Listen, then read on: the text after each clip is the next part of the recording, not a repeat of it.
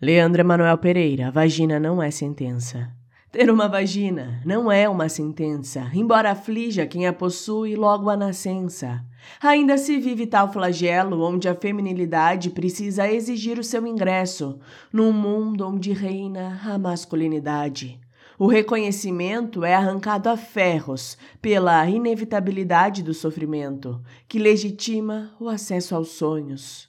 Mas eu, como tantos outros, sou responsável pela mudança, ajudando a calar as vozes dos decrépitos num esforço revestido de pujança. Urge elevar a mulher pela importância que revela, verdade que convém, entumecer pela justiça que encerra.